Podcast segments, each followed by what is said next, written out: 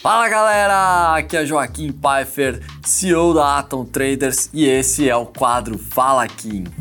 Esse é o nosso canal de comunicação com muito conteúdo para que você possa evoluir no mercado financeiro.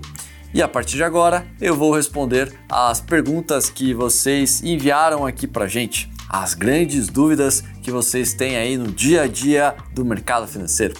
E as três perguntas que hoje a gente recebeu através do nosso Instagram, Vida de Trader, é a seguinte. A primeira pergunta do nosso episódio é do Gabriel Volpini. O que fazer para aguentar a operação no ganho como faço no loss? Bom, uma coisa muito importante, né, é, para você segurar e ter esses bons resultados é você ter um planejamento, é você escolher antes essas operações. Por exemplo, se você for lá é, e dividiu, né, utilizando as minhas estratégias, por exemplo, que é você é, ter a estratégiazinha do jab e a estratégiazinha da exposição máxima, você sabe que na estratégiazinha do jab você precisa ter um lucro mais curto mesmo. E na estratégia de exposição máxima, né, significa que aquele preço, que aquela região é uma região muito importante daquele dia é, ou daquela semana ou daquele determinado ativo, onde você pode ter um grande resultado, né? Você é, tem um grande upside, né? O que, que é o upside? Quando você tem muita chance de vencer, né? Muita chance de ganhar muito dinheiro. Então, quando você identifica essa região, você precisa ter a calma e a tranquilidade para você deixar a operação rodar. E você não vai conseguir fazer isso apenas com a força do pensamento ou da emoção de quando você está operando sem saber o porquê que você está operando aquela determinada região.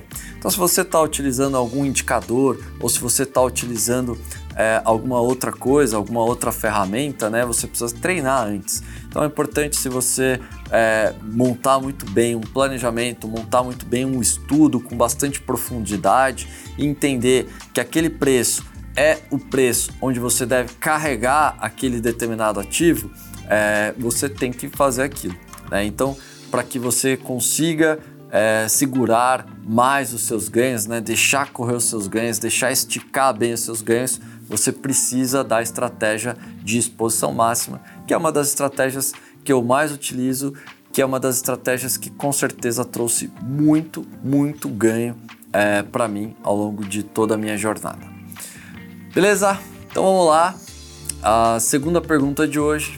O Vini Fogliarini mandou o seguinte: Deu loss hoje, pela primeira vez. Como lidar com isso? Bom, é absolutamente normal você tomar é, um stop loss, né? O que acontece é que o seu stop loss ele precisa estar dentro do seu planejamento, dentro da sua estratégia. Eu brinco que você é, pode ter dois tipos de loss o loss reação, né, quando você é, estopa uma determinada operação para que você não tenha é, um prejuízo ainda maior, ou seja, você entrou numa operação, aquela operação não está se saindo como você gostaria que ela saísse, e aí você resolveu, por livre e espontânea vontade, estopar aquela operação e partir para a próxima ou esperar a próxima oportunidade. Né? Então, isso é bastante importante para que você possa é, sentir melhor o mercado e você possa perder menos para depois você ganhar bastante. E também existe o stop loss, é, que, eu, que eu chamo, né, que é o stop loss da estratégia.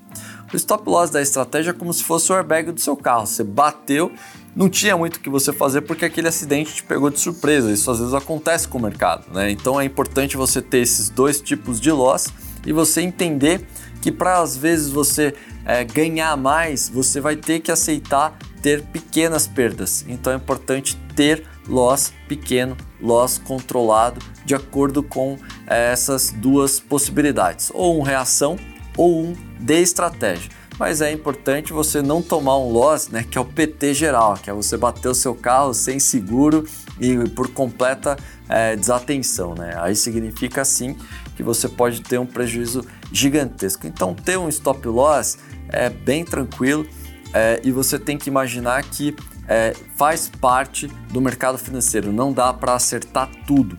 Né? Pensa como se fosse um jogo de xadrez ou um jogo de damas. Não dá para você vencer o seu oponente com todas as peças. Até dá, mas é, tem a maior parte dos dias, né, a maior parte dos jogos, você não consegue. Às vezes você precisa sacrificar uma peça por algo maior.